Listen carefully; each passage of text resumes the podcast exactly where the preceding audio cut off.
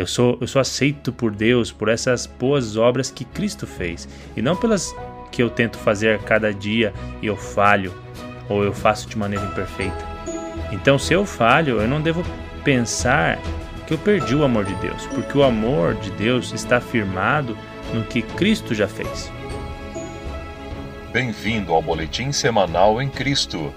Vidas comuns, extraordinárias em Jesus. Os antigos reis designavam seu melhor soldado para ser o capitão das tropas. Ou ainda poderia ser o general, se realmente mostrasse valor, perfeição nas batalhas e obediência não uma, nem duas vezes, porém durante anos.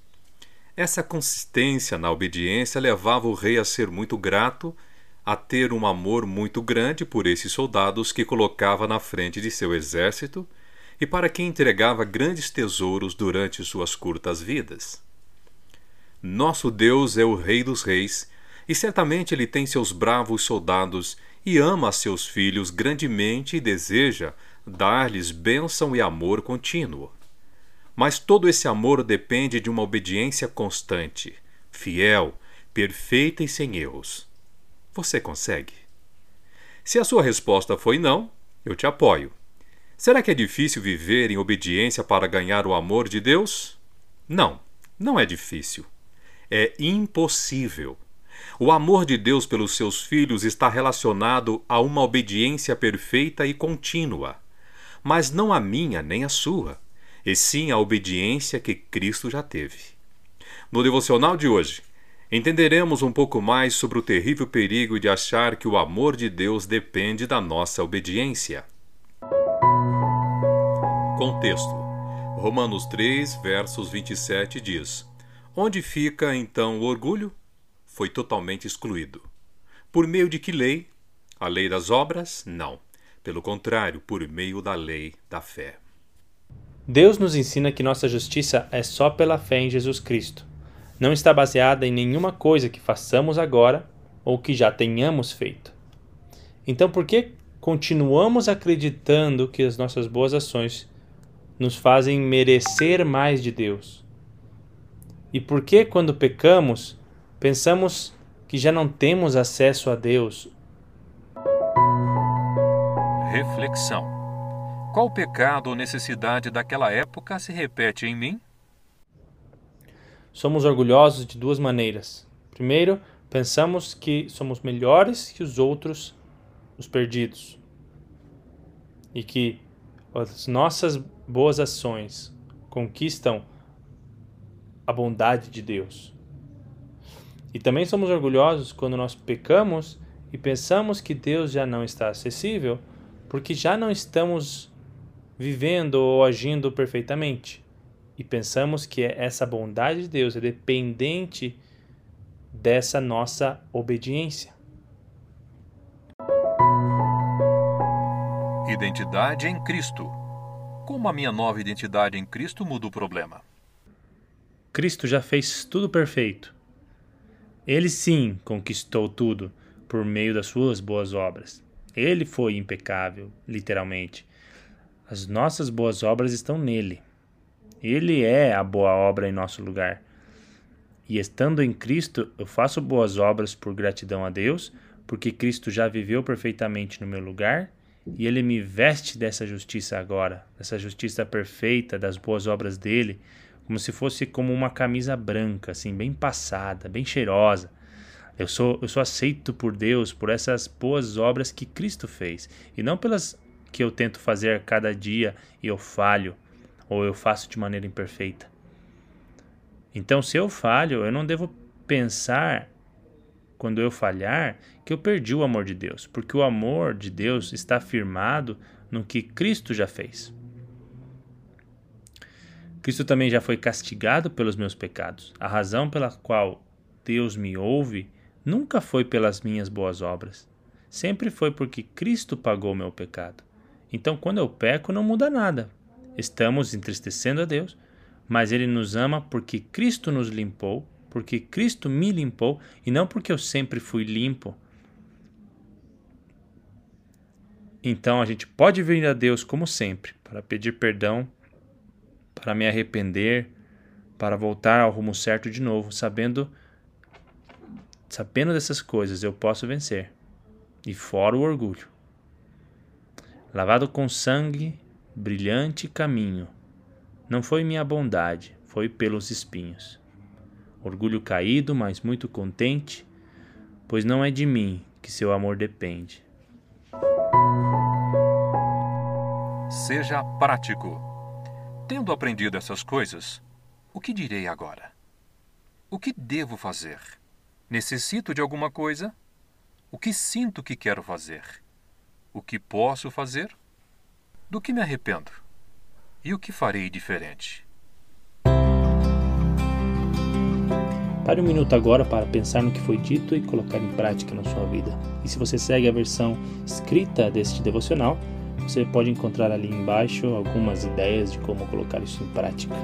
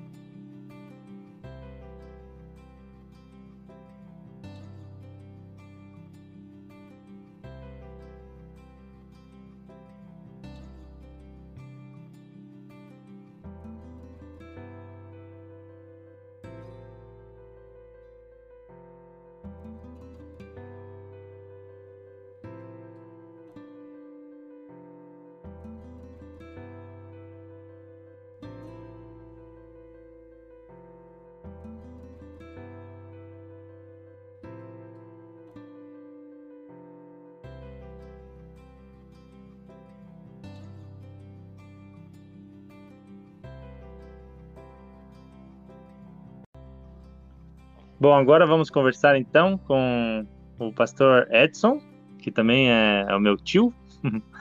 é, tio, se eu quiser se apresentar, seu momento.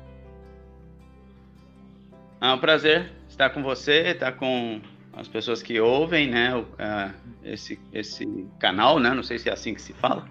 É, Pode ser, eu sou Edson Quevedo, né, estou em Porto Velho, em Rondônia, eu sou membro da Primeira Igreja Batista Regular de Porto Velho e estou realmente chegando agora. Estou retornando, né? Terminei o seminário recentemente, em, em dezembro, lá no, no, Seminário Batista do Cariri, e estou chegando aqui em Porto Velho para assumir o, o ministério da, da, primeira igreja. Né? A igreja ficou aqui quatro anos sem pastor e aí em determinado momento tomou a decisão de que ah, aguardaria o nosso retorno para assumir o ministério aqui. Então esse é o momento que nós estamos chegando e é um prazer poder participar com, do programa. Ah, eu que agradeço, tio.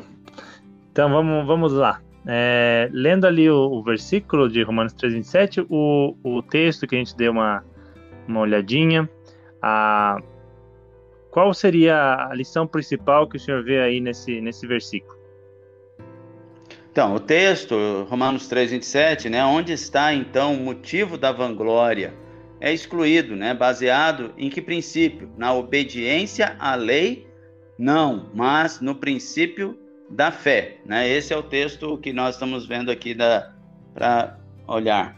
Uh, o que eu vejo, né, que nós podemos aprender com esse texto, Paulo, né, ele está escrevendo aos romanos, a igreja, né, de Roma, e ele fala, no capítulo anterior, ele está falando sobre as questões da, a, da lei de Moisés, né? E ele vai nos falar agora que para a igreja, né, é colocada uma nova lei no Espírito, né, no Espírito Santo de Deus.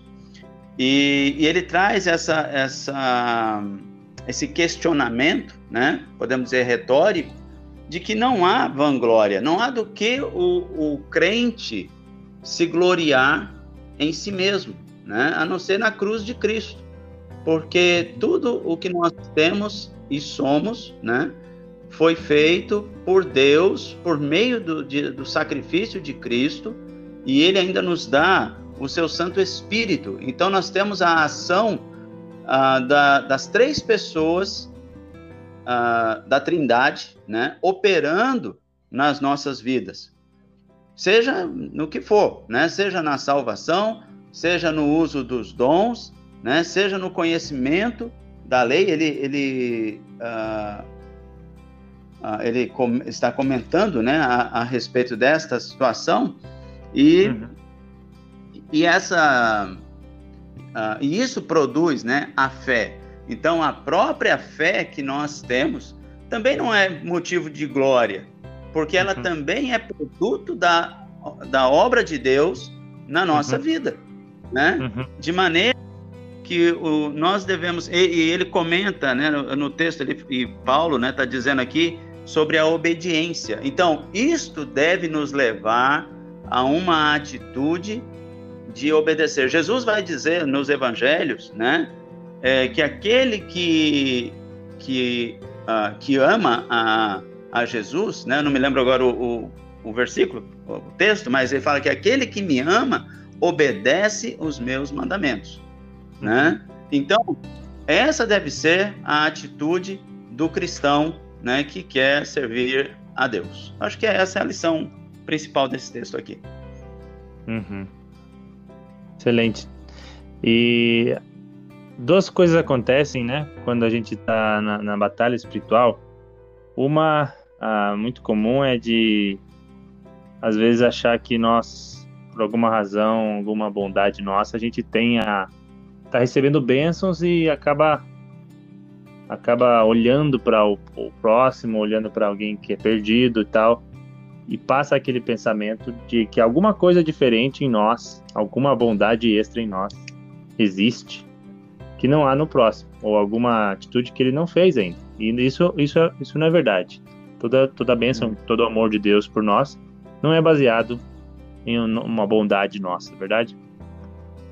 Verdade, né? Paulo vai dizer: Miserável homem que sou, quem me separará do corpo dessa morte, né? Nós não temos nada, né? Tudo é graça de Deus. É pela graça que somos salvos, né? Se temos algum dom, é pela graça de Deus, né? E a graça é um favor não merecido. Né? Então, nós, como crentes, né, o crente deve ter isso em mente em todo momento. E, e, você falou muito bem, às vezes nós vemos uma pessoa vezes, na, na rua, né? E pelo seu estado social, a sua condição civil, né, de, de, de, de posição social, às vezes né, tomamos, e, e, é sobre isso, inclusive, né, uh, uh, nós temos que cuidar, né, para nos lembrar que nós somos miseráveis pecadores né? Não temos nada melhor do que aquele outro, do que o nosso próximo. Uhum. E a, a, outra coisa que acontece também às vezes é quando a gente está triste, ou a gente cometeu algum pecado, a gente começa a ver a nossa maldade, né? E a gente teme ou duvida do amor de Deus, da possibilidade do perdão de Deus e acaba se afastando, que é justamente o que nossos inimigos querem, né? Que nos afastemos de Deus. Mas nos afastamos porque achamos que Deus, ah, por alguma razão, já não nos ama ou já não ah, deseja o nosso nossa vitória. E isso também é um orgulho, porque estamos dizendo que quando Deus estava conosco era porque eu estava obedecendo. Agora que eu estou desobedecendo, ele não vai mais estar comigo. Isso também é dizer que o amor de Deus depende da minha obediência, quando é, quando não é verdade. Uhum. Exato. É... é interessante isso que você está trazendo. Você tocou no assunto que quando você falou, eu vinha pensando, a questão do orgulho, né? Somos salvos em Cristo, né? Mas ainda estamos no corpo do pecado e ainda sofremos do, do pecado, né? Inclusive Paulo vai sempre estar abordando essa questão. Uh, e uma, uma das, das maneiras né, de, de, de, expressão é o nosso orgulho. E muitas vezes a nossa, o nosso ficar calado, o nosso, é, a nossa falsa humildade é uma expressão do orgulho. Agora, uh, pegando um outro texto, né, que uh, vem ao, ao, encontro desse, desse tema, nós podemos lembrar o que 1 João 1,9 está dizendo, né? E é interessante porque João não está escrevendo isso para os incrédulos, ele está escrevendo para os salvos, né? Uhum. Ele fala: se confessarmos os nossos pecados, Deus é fiel e justo, Ele né, é fiel e justo para nos perdoar os nossos pecados e nos purificar de toda injustiça. Né? Uhum. Isso tem a ver com uma atitude de obediência à palavra de Deus. E uhum. nessa obediência nós temos a expressão da, hum, da humildade, né? de se humilhar diante de Deus, né? de reconhecer que somos pecadores. E então nós devemos confessar os nossos pecados. Né? Satanás quer justamente o contrário, né? Ah, que nos afastemos do Senhor né, para que para que Deus não veja, né, o nosso pecado. E na, isso não é isso é uma mentira, né? Porque Deus é onisciente e uh, e assim nós nos mantemos, né, seguindo esse pensamento, nos mantemos distante de Deus. A Bíblia fala o contrário, a Bíblia fala: confessa o teu pecado. Né? Se confessarmos o nosso pecado, Ele é fiel para nos perdoar os pecados e nos purificar de toda injustiça. Essa palavra é para nós, como crentes. Né? Então, uhum. interessante isso que você abordou. Ah, agora, pensando de uma forma prática para o dia a dia, segunda-feira, como a gente pode ah, praticar essa verdade que está nesse, nesse versículo do, do fugir do orgulho, tanto por uma parte ou como tanto pela tanto pelas nossas boas obras ou fugir do orgulho também por não pedir perdão ou por não a, a, por achar que Deus não nos vai, não vai nos perdoar, ou que depende da nossa obediência, etc. De certa forma, né, eu até adiantei essa, essa posição com 1 João, né? Sim. É, uhum. é, humildemente, né, confessar. A, a, a, questão da, de confessar o pecado tem a ver com a oração, uhum. né, do, da nossa comunhão com Deus. Se você vê Apocalipse, né, uh, falando, Apocalipse 4, salvo o engano, é, ele vai falar da, de como as nossas orações são apresentadas diante de Deus em salvas de prata, né? A, a expressão do, do, do, do autor de Apocalipse é para mostrar a importância de como essas orações são levadas diante de Deus. Né? Hum. Então, nós devemos humildemente confiar, crer, usar da fé que o Senhor tem nos dado, né? Para, para pedir perdão dos nossos pecados a cada momento, né? Como você disse, é na segunda-feira, é na terça, é na quarta, né? É, hum. Cada dia, naquele, naquele instante, naquele momento em que nos é, que reconhecemos o nosso pecado, que pecamos. Então nós temos que nos humilhar diante de Deus, né? Ah, dobrar não os joelhos, mas dobrar o nosso espírito diante de Deus, né? Nossa alma, confessando, reconhecendo o estado de pecador que nós somos, né? E isso pode ser feito, né? A cada momento que a gente peca, alguém pode pensar, ah, mas eu já eu peco sempre e fico repetindo o meu pecado, né? Uhum. Não é isso não, o, o, desejável, né? A palavra, fala, a palavra de Deus, né? Jesus falou para a mulher samaritana, né? Vá e não peques mais, né? Este deve, deve ser o nosso, nosso, nossa atitude, né? Deixar aquele pecado e não, não praticar mais. Mas lá em João, ele está dizendo, nós temos um advogado para com o Pai, né? Se todavia nós pecarmos, temos um advogado para com o Pai. E ele nos fala para confessar os pecados. Então, a atitude prática diária é a confissão de pecados, né? E, a, e manter a comunhão com, com Deus. Que vai ajudar também na parte do orgulho de achar que não tem pecado, né? Porque a Exato. gente não está constantemente confessando, acaba entrando ali, por mais que a gente não queira, ou, ou inconscientemente, um, um sentimento de, de que não temos pecado, ou que temos pouco pecado. Sim, uhum. sim. É, a gente precisa reconhecer, ah, lembrando, né, por exemplo, Isaías né, 53, se nós lermos aquele texto com bastante acuidade, né, a, a forma como ele expõe o que foi o sacrifício de Cristo deve nos pesar o que é o pecado. Nós devemos lembrar que o nosso pecado, qualquer pecado, podemos dizer assim, qualquer pecadinho, né, que nós cometemos, ele é uma ofensa eterna contra Deus. Uhum. Todo pecado que cometemos, todo Davi vai dizer, todo pecado é contra Deus. Pequei contra ti somente pequei, né? E, e o nosso pecado é eterno. Então nós temos que nos lembrar que foi o sacrifício de Cristo na cruz, o sangue derramado de Jesus Cristo, né? Ah, o sangue né, do, do Deus Filho, né? que nos, nos remiu, pagou o preço eterno do nosso pecado. Né?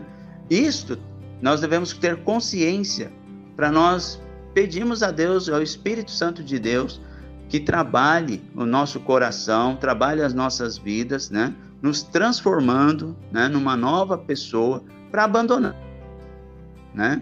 É uma luta, mas nós devemos colocar isso diante de Deus. 2 Coríntios 5,17 vai dizer: E assim, se alguém está em Cristo, é nova criatura, né? As coisas velhas já passaram. Então, isso vai depender dessa, dessa atitude de obediência, de humildade e de confissão de pecados diante de Deus. Hum. Excelente, excelente. Agora uma última perguntinha, tio, a, com relação a, a um livro que o senhor esteja lendo, qual seria? Ah, eu estou lendo, é, deixa eu lembrar aqui agora que fugiu o nome aqui, Teologia de Paulo, mas me fugiu agora aqui o autor. É, uhum. Muito muito interessante. Nós estudamos, nós tivemos uma matéria, né, no, no seminário falando sobre, uh, sobre Paulo e esse era o livro recomendado, né? Só que eu não, na época eu não tive condições de, de obtê-lo para fazer a leitura e agora eu estou tratando. Então ele vai tratar da, desse, ele vai tratar de Paulo, não, não o o uh, livro por livro, mas ele vai tratar do aspecto geral, né, do, uhum. da, uh, teologia, né, como que ela se desenvolve em todo, em todo o Novo Testamento, né, é, e uma abordagem muito interessante, né, que nós nós podemos ter. Eu tô, tô ainda iniciando, mas gostando muito da leitura. Eu, eu vou dar uma olhada aqui Thomas Schreiner? Ah. Isso, do Schreiner. Muito bem, muito bem lembrado. Exatamente, Thomas Schreiner. Obrigado. Ok. Eu dei uma, eu dei uma coladinha aqui na internet. Oh, vocês são os meninos? Que bom. tá bom, tio. É isso. Quer dar umas últimas palavrinhas, umas palavras de, de ânimo para os ouvintes? Viu? Eu consegui o livro, é do Schreiner, né? da uhum. editora Vida Nova. Isso, é esse que eu tinha achado aqui. Tá certo, tio? Algumas palavrinhas finais? Agradeço a oportunidade que me é dada, né, para a gente poder falar. Também peço a, a peço a, a, Deus abençoe, né, o trabalho que você está desenvolvendo, maravilhoso, né, ver um rapaz jovem se dedicando ao Senhor nesse trabalho, né, com essa ideia maravilhosa. Eu estou aqui em Porto Velho, peço as orações, né, dos irmãos que estão nos ouvindo, nos acompanhando. É, nós estamos chegando em Porto Velho para assumir o ministério da primeira igreja aqui em Porto Velho. Também temos um, um objetivo né, pra, para frente é, de organizar um instituto bíblico na igreja local. Inclusive, esse foi o nosso o tema da nossa monografia né, uhum. no seminário. E por entender que a igreja ela precisa é, voltar a se sentir responsável pela formação e envio dos seus líderes, pastores hum. e missionários. Né? Não podemos, a igreja não pode delegar, a igreja local não pode delegar isso só a, a, aos, aos, seminários, a, faculdades de teologia, né? mas ela se sentir responsável. Então, a ideia de um instituto bíblico dentro da igreja local, ele traz para si né, esta visão, esta responsabilidade de uh, de dar um, um, pelo menos um início, né? Nesta, nesta orientação para para esses pastores, cumprindo a missão da igreja, né? Porque isso é parte da missão da igreja. E, e né, aí a, a partir dali a, o, o, candidato né, poderá depois procurar seminários, faculdades, então. Mas eu entendo que a igreja local precisa, então, precisa ter esta cumprir essa missão. Né? Dentro da sua programação de trabalho, ela precisa disso. E, e uh, esse foi o nosso nosso tema, né? Durante os quatro anos pensando a respeito disso e trazendo uh, isto para cá. Lógico que eu estou chegando agora e no momento mais propício nós vamos dar início. Então pedimos a oração dos irmãos uh, em nosso favor, em favor da primeira igreja de Porto Velho e também em favor do ministério né, Batista Regular aqui em Rondônia, que ele é, no, é, ainda é muito novo ainda, muito incipiente ainda, né? São duas igrejas e quatro congregações que nós temos, sendo três em Porto Velho e três no interior do estado, né? É, então pedimos as orações dos irmãos nesse sentido. Acho que é isso. Excelente. Tá certo, pastor tio. um abraço, tio. Obrigado, Jarandé. Deus abençoe. Deus abençoe. Disponibilidade Muito obrigado. Obrigado. Obrigado. É um prazer. Até mais. Vamos orar então. Eu te louvo, ó Deus, pela tua misericórdia. Obrigado por me salvar do meu pecado. Obrigado por me dar as boas obras de Cristo. Obrigado por tirar o meu orgulho através disso. Eu te louvo pela tua sabedoria, porque me salvaste dessa maneira e fizeste algo maravilhoso para a tua glória. Eu confesso que ainda muitas vezes eu sinto orgulho pelas coisas que eu faço. Confesso que eu me sinto melhor que outras pessoas.